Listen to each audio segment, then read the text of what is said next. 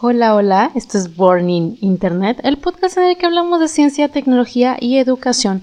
Hoy es un miércoles más, con un episodio más acerca de todo este tema que hemos abordado acerca del Internet, el uso del Internet y por supuesto el Internet en medio de una pandemia, cómo trasladar todo esto de un ambiente físico a un ambiente virtual, cómo adaptarnos a nuestro trabajo, algunos tips para mejorar nuestra productividad en el empleo, incluso desde casa, si es bueno o es malo, beneficios, desventajas del teletrabajo o del trabajo a distancia. Y pues hoy les traigo un episodio más y un poquito más de información acerca de todo esto. Hoy vamos a hablar un poquito de las experiencias de personas cercanas a mí. Me hubiese gustado mucho tener un invitado el cual pudiera darles directamente su opinión y todo lo que está viviendo en la pandemia. Pronto los tendremos. Sin embargo, hoy no es posible. Hoy es un episodio más solita. Sin embargo, Pronto vamos a tener invitados súper, súper importantes y súper especiales y vamos a poder platicar un poquito más de cerca acerca de la adaptación en el trabajo a distancia debido a una pandemia, en medio de una pandemia y cómo es, qué tan bien o qué tan mal es llevar todo esto de esta manera, ¿no? Entonces, sin más por el momento, yo soy Vale Saúl y pues vamos a comenzar. Pues bueno, esto es Born in Internet. Hoy tenemos un episodio nuevo de todo el tema del teletrabajo, el trabajo a distancia, home office y demás. Y en el episodio anterior y en el antepasado también hablábamos acerca de eh, pues los beneficios y desventajas de tener un trabajo en casa en medio de la pandemia, algunos beneficios, algunas este, pues desventajas también de ello o lo que consideran desventajas algunas personas, yo lo puedo tomar como un área de oportunidad. Y es que aquí les puedo traer algunos ejemplos. En el episodio de hoy voy a traer algunos ejemplos de personas que les ha costado trabajo adaptarse a toda la parte de la tecnología. También voy a hablar de algunos temas, más bien de algunos ejemplos que vi en internet, de muchas personas que publicaron un video acerca de una profesora que pues perdió un poco la paciencia y yo creo que este estrés es generado tanto por la pandemia como por el la, falta de práctica en el área de la tecnología, computadoras, este, pues no sé, tal vez no sabe usar perfectamente la plataforma en la que está dando clase. Entonces, yo creo que todo esto es cuestión de paciencia, yo creo que todo esto es cuestión de, pues, de que nosotros vayamos adaptándonos y vayamos haciendo un buen trabajo como generación, no solamente como chavos o como niños o como jóvenes, sino también apoyando a nuestros adultos y a nuestros compañeros, a las personas más grandes o a las personas que no se les da tan bien el, el área del Internet para ir mejorando día con día y pues en un mundo ideal trasladar todo a teletrabajo. Eh, la parte del episodio anterior, en el que, y los, dos episodios anteriores, como que creo un poquito de confusión acerca de lo que yo pienso del teletrabajo. Yo en ningún momento dije que teníamos que trasladar 100% todo de manera virtual, para nada. Yo creo que hay trabajos muy importantes que requieren de una presencia, de estar físicamente en un lugar, de estar físicamente en un sitio, al igual que, por ejemplo, no podemos ser, no sé, guías de turistas si no tenemos turistas. Entonces yo creo que sí es una cuestión de, de nivelar. Hay trabajos que sí se pueden trasladar a una de una oficina a casa y hay trabajos que definitivamente es necesario estar presentes, es necesario estar ahí, es necesario hacerlo de manera presencial. Entonces, no, que no cunda el pánico, vamos a ir poquito a poquito. Poquito a poquito vamos a ir aclarando todas estas cosas, todo, esclareciendo todas estas ideas que tal vez se quedan un poquito al aire. Entonces, eh, no se desesperen, vamos a ir hablando poco a poco de esto uno de los temas que a mí se me hizo muy, muy importante y muy interesante es eh, cómo no solamente a personas mayores, no solamente a adultos, no solamente a profesores grandes se les dificultó la parte de eh, trasladar todo de manera digital, clases digitales, eh, trabajo digital, todo digital, sino también a muchas personas jóvenes.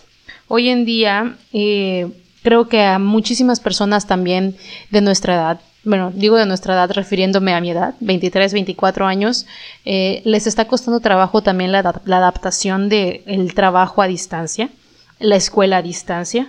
Yo lo veo día con día en mi salón de clase, pero también lo veo día con día con mis amigas y compañeras, compañeros, conocidas, conocidos, que tienen pues problemas en el trabajo, más que problemas, falta de adaptación al trabajo en casa sobre todo aquellas que son maestras y aquellas que trasladaron todas sus juntas presenciales y todas sus reuniones presenciales al ámbito digital. Creo que sí es un, tanto complicado, sin embargo no es imposible. Y yo creo que eh, esta cuestión sí es un poco eh, difícil de adaptar, pero bueno, vamos a platicar un poquito de eso.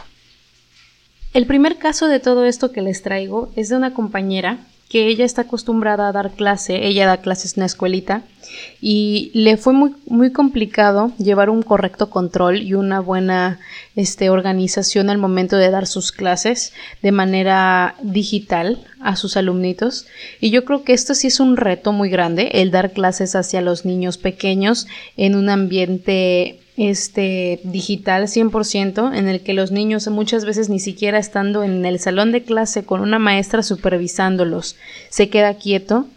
Entonces, creo que hay maneras en las que nosotros podemos ir pues buscando alternativas para que tanto los niños como los profesores se vayan adaptando a toda este, esta nueva normalidad, que la verdad sí es muy complicado, es complicado de hacer, es complicado de llevar a la práctica.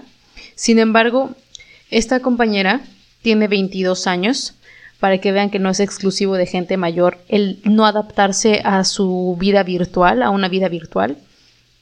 Y le ha costado demasiado trabajo poder llevar un correcto control de los niños, iniciando porque nosotros mismos no nos, no nos sentimos bien.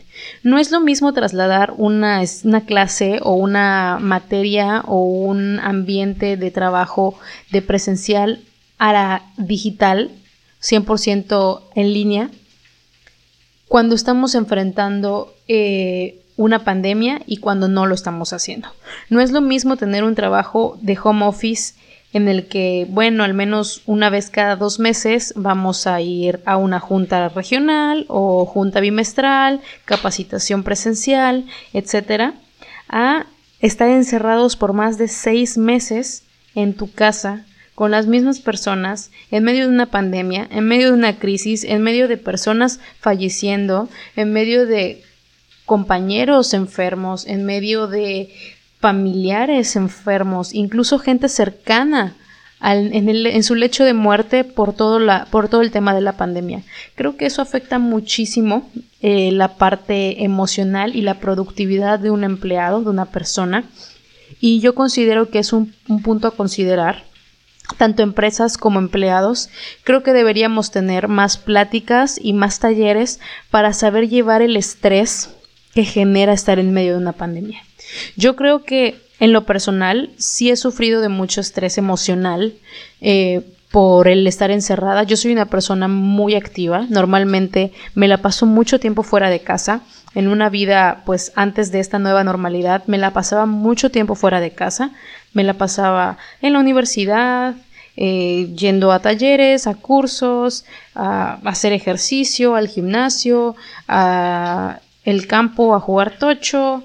Entonces hay diferentes este, actividades que haces al, tu, día, con tu día a día y, toda la semana y de lunes a domingo estás fuera de casa y si sábado sales y que si sales a cenar o sales de fiesta o sales de antro y los domingos pues con tu familia, que sea a la plaza, que sea la playa. Entonces trasladar todo ese, ese estrés a tu rutina diaria y luego acumularlo en tu cuarto, por ejemplo, haciendo tarea, acumularlo en tu casa con tus personas, con tus, con tus familiares, con tus amigos o con quien vivas y solamente tener eso ahí, sí genera mucha tensión y sí genera una, una especie de estrés, puedo llamarlo, y el estar encerrados tanto tiempo sí puede afectar. Entonces, lo principal, por ejemplo, con mi compañera que le ha costado mucho trabajo adaptarse a toda esta nueva normalidad, al tener que dar las clases online, al trasladar todo a medios digitales, porque no fue como, ok, estamos enfrentando una pandemia histórica, nunca en la vida habíamos, habíamos vivido algo así. De eso a vivirlo todos los días y frenar tu vida y parar todos tus planes y trasladar todo a medios digitales, pero sin parar realmente tu vida. Es confuso, lo sé, pero paramos nuestra vida para no pararla, sino trasladarla a un medio completamente desconocido para muchas personas. Entonces esto puede generar mucho estrés para adaptarse.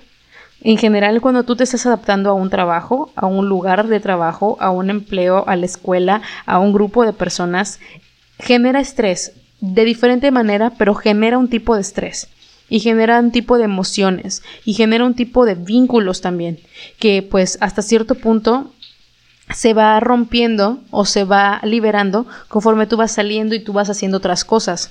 Pero en el momento de estar encerrado y estar solamente en casa, pues ese, estrés se acumula y ni siquiera sabes qué hacer. Ahora sí que sí, sí se hace al, este, mucho énfasis en la, en la frase de como león enjaulado porque realmente estamos encerrados en casa.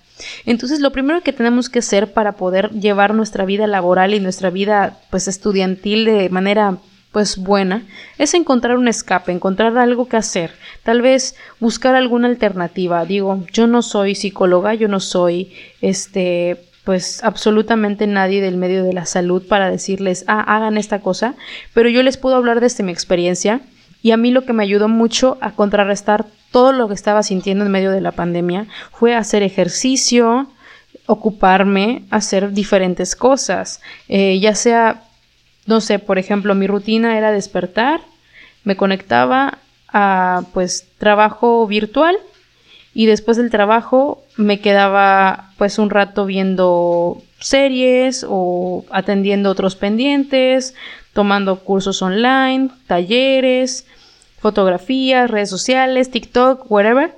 Y en la noche a cierta hora me conectaba con mis amigos. Es muy importante no perder em, no perder eh, esa conexión con tus amigos, no, no aislarlos, porque tal vez ellos como tú están necesitando de alguien con quien soportar todo esto que, que pues conlleva el estar en medio de una pandemia. Entonces yo me conectaba con mis amigos, hacíamos ejercicio, después de hacer ejercicio me bañaba, cenaba y a veces me quedaba jugando o platicando con ellos un rato por House Party, por Zoom o por Facebook muchas veces por WhatsApp. Entonces, em, creo que encontrar esta rutina o encontrar estos, estos espacios en los cuales liberar tu estrés, bailar, cantar, hacer lo que más te gusta, crear nuevas cosas, innovar en lo que quieras hacer, es, es muy importante y te va a ayudar mucho. Entonces, si ya somos jóvenes, somos personas entre 15 y 30 años y nosotros pues estamos enfrentando una situación de estrés, estamos teniendo que trabajar en línea y estamos tardando en adaptarnos a esta normalidad digital, es muy probable que no es que nosotros no podamos aprender, no es que nosotros no podamos contrarrestar este estrés que puede llevar el vivir en una vida digital, sino que estamos trabajando, estamos trabajando y estamos presionados.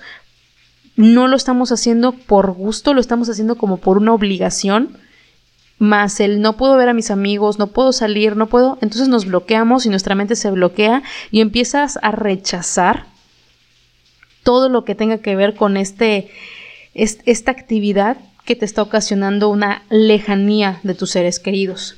Entonces lo que yo platicaba con mi amiga es que pues buscar una manera de hacerlo un poco más interactivo también para los niños. entiendo, tal vez la primera vez que los niños se conectaron a clases virtuales dijeron, wow, clases virtuales, pero la segunda, tercera, cuarta, quinta vez, los niños ya se aburren. Se aburren de estar escuchando.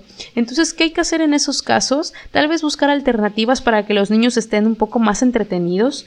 Tal vez buscar algún tipo de de plataforma, como ya les mencioné antes, como ya les he contado antes, hay plataformas educativas para todos los niños, para todas las áreas, para los niños que son más tecnológicos, para los niños que son más artísticos, para los niños que son más de música, los niños que son más de cocina, todos para todos los niños y para todas las, las, las, este, las áreas de, de educación.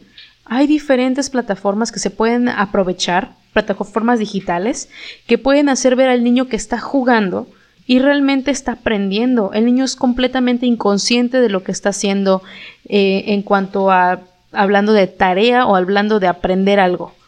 Pero lo está aprendiendo inconscientemente porque para él es divertido.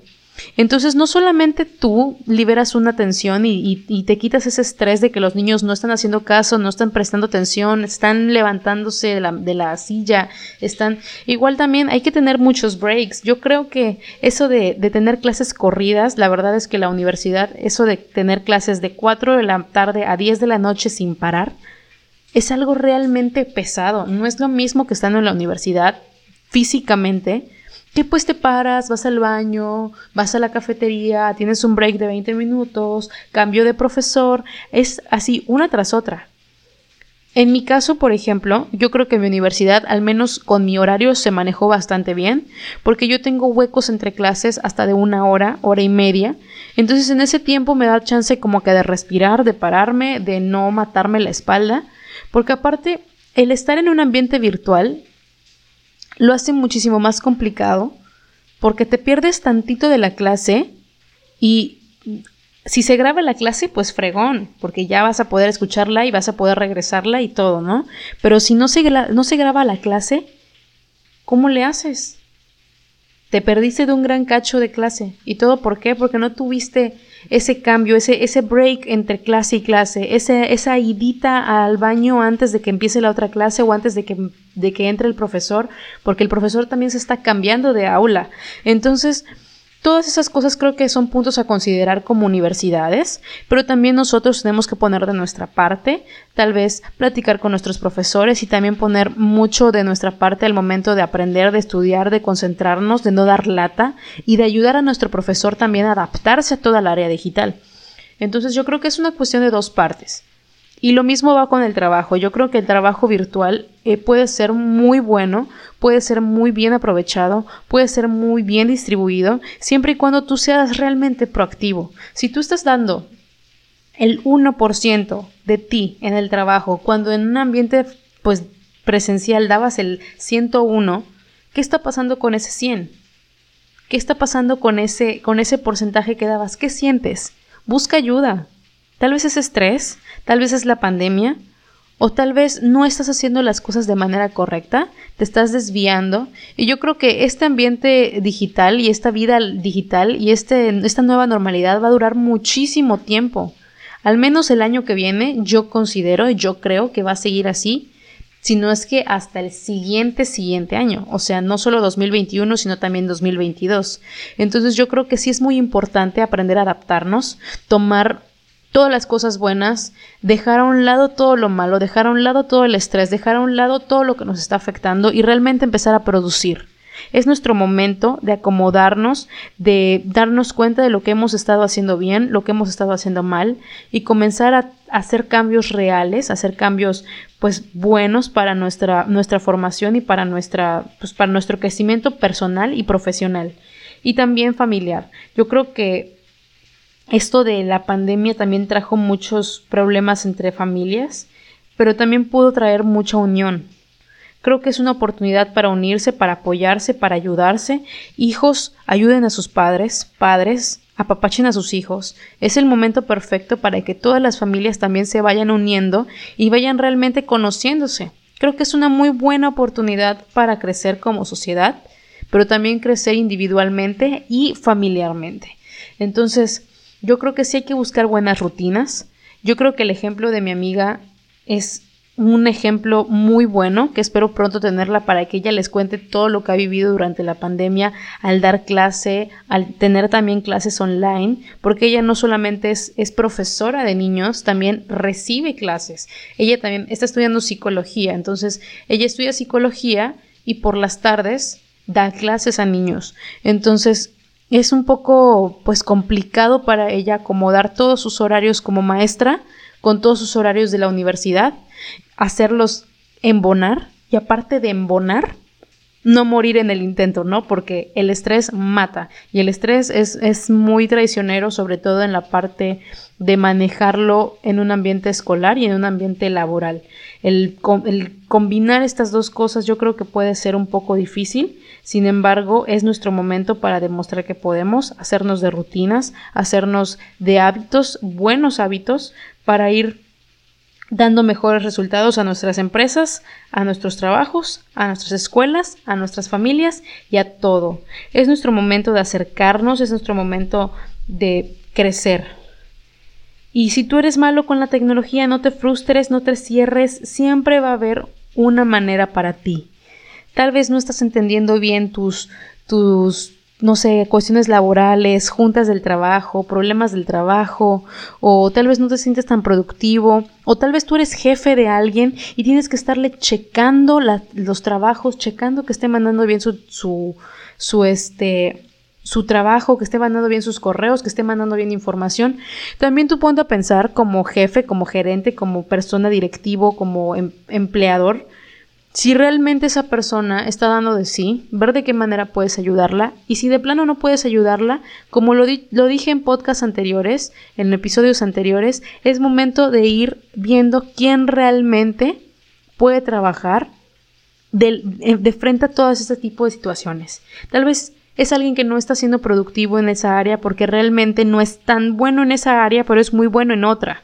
Entonces es momento de reacomodar de gestionar bien a todo tu trabajo, todo tu equipo de trabajo, a toda la empresa y ver realmente y acomodar realmente a las personas donde deben ir.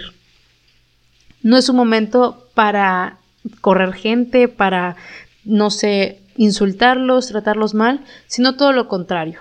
Buscar de qué manera poder apoyarlos, de qué manera poder encontrarles un área de oportunidad, encontrarles un área en la que sean buenos, en la, en la cual puedan desempeñarse, puedan crecer y puedan mejorar puedan restarle estrés a su vida, mejorar su calidad de vida, mejorar su productividad.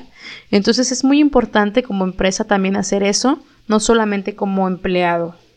Aunque como empleado también hay que hacernos de rutinas, como lo he dicho, para poder ir trabajando de mejor manera en medio de toda esta pandemia, porque esto va para largo. Por otro lado tenemos a profesores, tenemos a compañeros ya adultos, gente grande, que cada día le es un poquito más difícil adaptarse a la situación.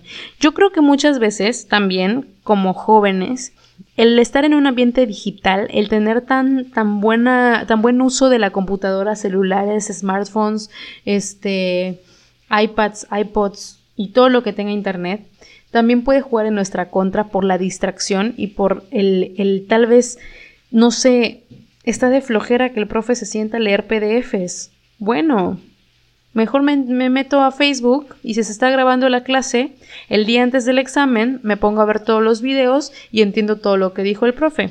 Sabemos que eso no va a pasar, olvídenlo. Olvídense de eso. Sabemos que es una fantasía que nos encanta engañarnos y nos encanta decir, sí, sí va a pasar, pero claro que no va a pasar, por supuesto que no va a pasar.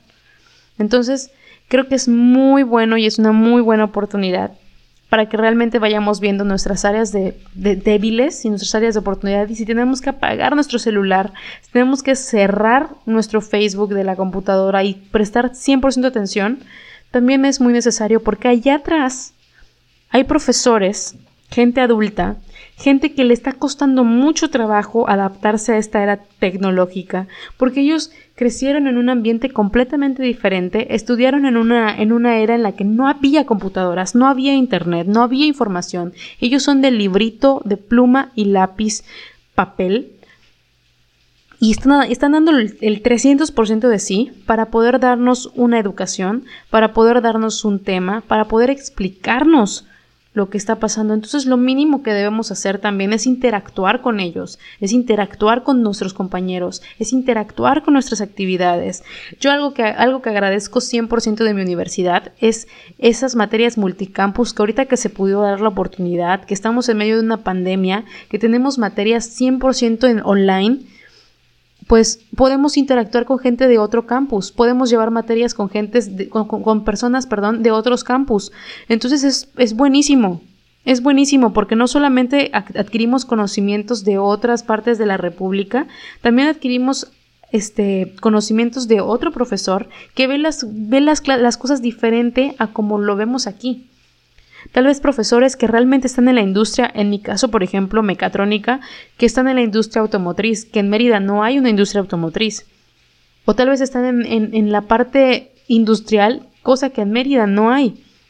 Entonces nos pueden dar un mayor panorama de qué hacer, cómo resolver un problema de ese tipo, cómo, cómo ver más allá de nuestras narices en el área pues profesional. Entonces yo creo que es muy bueno no desaprovechar estas oportunidades y a todos los profesores que les está costando trabajo adaptarse a la tecnología, que están dando su mayor esfuerzo por ello, agradecerles y tomar en cuenta todo el esfuerzo que están haciendo para poder darnos una educación y darnos un tema que al final de cuentas no es nada fácil para ellos. Entonces, sí hay que ponernos de ambas partes. Yo creo que la gente adulta se le está complicando por el tema de adaptarse a una computadora y adaptarse a hacer todo en una computadora. Yo creo que hoy estamos viendo la necesidad y lo importante que es saber utilizar un Excel, saber utilizar una paquetería Office, saber utilizar una computadora, encenderla, apagarla, conectarla a Internet. Y pues si hay gente adulta y hay gente mayor haciéndolo, ¿por qué nosotros que somos más jóvenes no lo vamos a hacer? Creo que tenemos que poner mucho de nuestra parte, creo que tenemos que poner mucho este empeño en realmente llevar la tecnología y exprimirla en el ámbito profesional, personal para crecimiento de educa el crecimiento educativo, el crecimiento este laboral, no solamente para ver TikToks, Reels, Instagram, Twitter, Facebook, ver los chismes, ver deportes.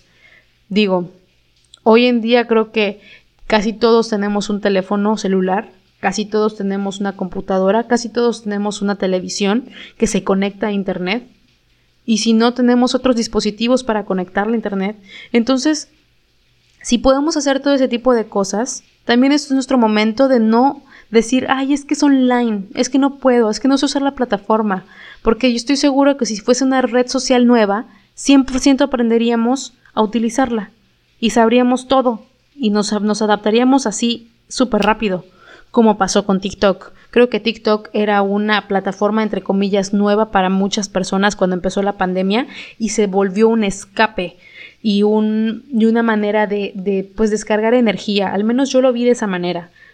Entonces, ¿Por qué si nos podemos adaptar a redes sociales, nos pudimos adaptar a Facebook, nos pudimos adaptar a Instagram, a TikTok, a Twitter, a HiFi en su momento, y a todas esas plataformas de redes sociales que a mí no me tocaron, pero que sé y estoy informada de ellas? ¿Por qué si nos pudimos adaptar a todo eso no nos podemos adaptar a, una, a un Microsoft Teams o a un Cisco Webex o a un Zoom o todos esos, esos medios digitales que nos van a servir para laborar, para crecer, para pues también dar valor a todo nuestro trabajo, ¿no? Entonces yo creo que sí es muy importante que tomemos en cuenta todo esto, que apoyemos a la gente que no sabe y también nosotros dejemos de poner pretextos y comencemos a producir en lugar de solamente decir pretextos y, y decir este pues cosas graciosas para internet, sino también hacer crear contenido que realmente valga la pena no solamente contenido que entretenga, sino que también eduque y sobre todo apoyar y, aplaudir a todos esos profesores que están dando el 100% de ellos para poder darnos educación y pues por supuesto dejar de poner pretextos para, para, aprender, ¿no?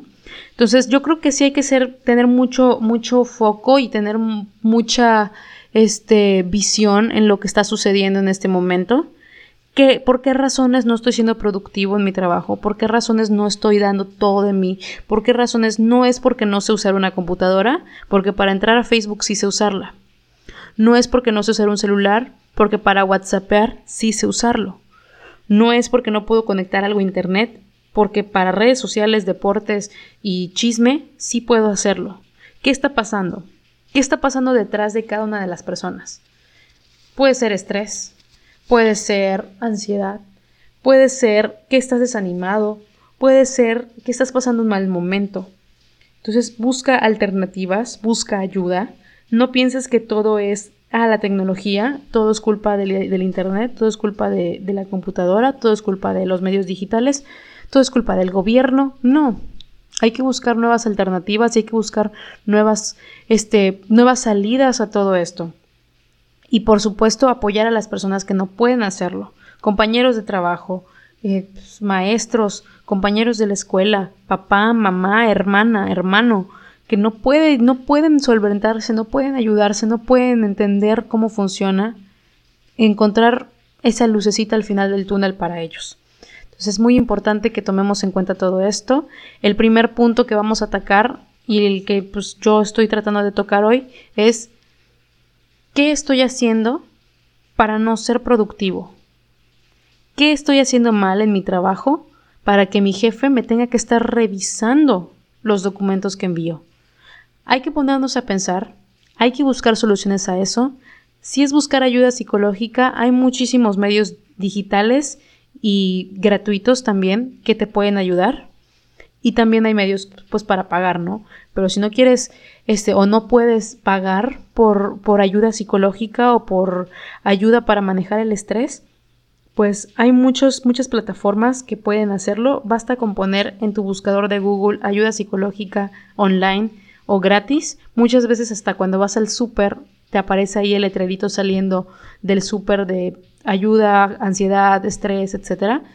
Entonces hay que realmente buscar la razón y pensar, analizar la razón por la cual no nos estamos sintiendo tan productivos. ¿Qué podemos hacer para cambiarlo?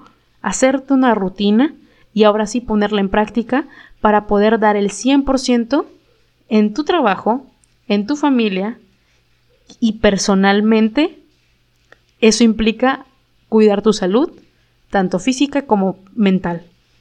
Entonces, creo que hay que dejar de poner pretextos y comenzar a actuar.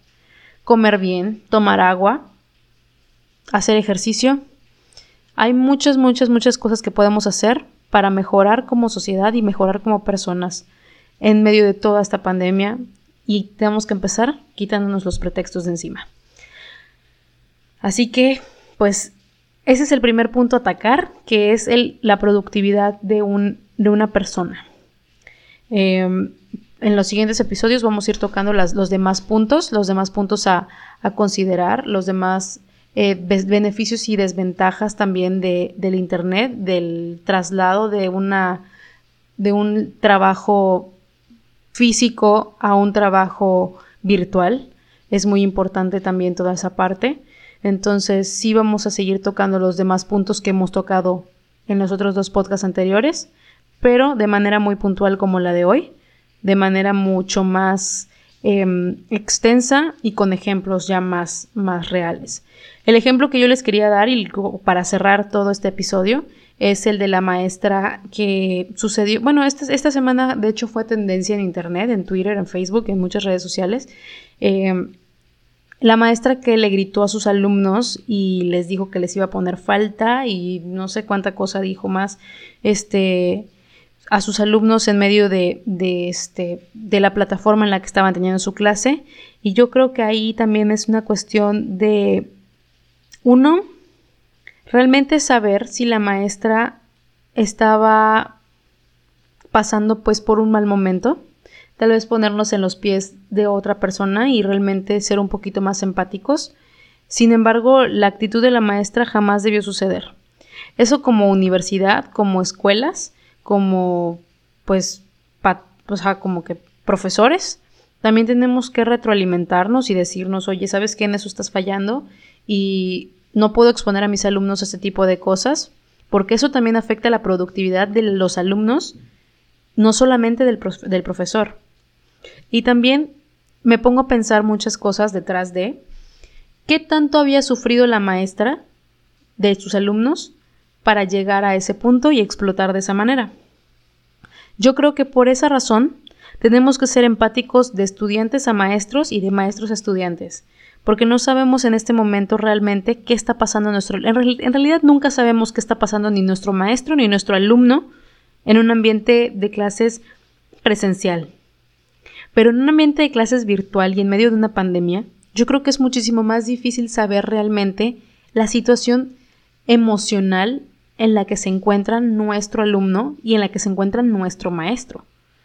Entonces, sí hay que ser un poco más empáticos. Yo no justifico a la maestra, pero tampoco siento que la culpa tal vez no sea toda de la maestra, tal vez algo habrá pasado antes de. Y estos, estos, estos problemas tecnológicos, el que se vaya al internet, el que se, se desactiven las cámaras, se corte la grabación, se corte la voz, eso también es pues un, un, problema de adaptación. al final de cuentas, hoy en día no contamos con un Internet lo suficientemente estable para poder soportar cuántas clases, o sea, cuántas eh, universidades están teniendo al mismo tiempo clases virtuales. Y, pues eso también es, importante de, considerar. La red está, está saturada. Como profesor tienes que pensar si tu alumno no puso su cámara, tal vez es porque se le cortó el internet o si se le desconectó, pues simplemente se reconecta en dos minutos. Pero también como alumnos no hay que ser gachos. O sea, también como alumnos, si no podemos poner de pretexto que se nos va el internet todas las clases. Si se nos va la clase, una vez en la clase el internet, ok, va, pero pues que se nos vaya el, internet cada clase, toda la clase, solo entremos a decir presente, eso ya es, es un abuso de confianza y es un abuso también de, de, pues, de los pretextos de, del, o las facilidades del, del trabajo en línea.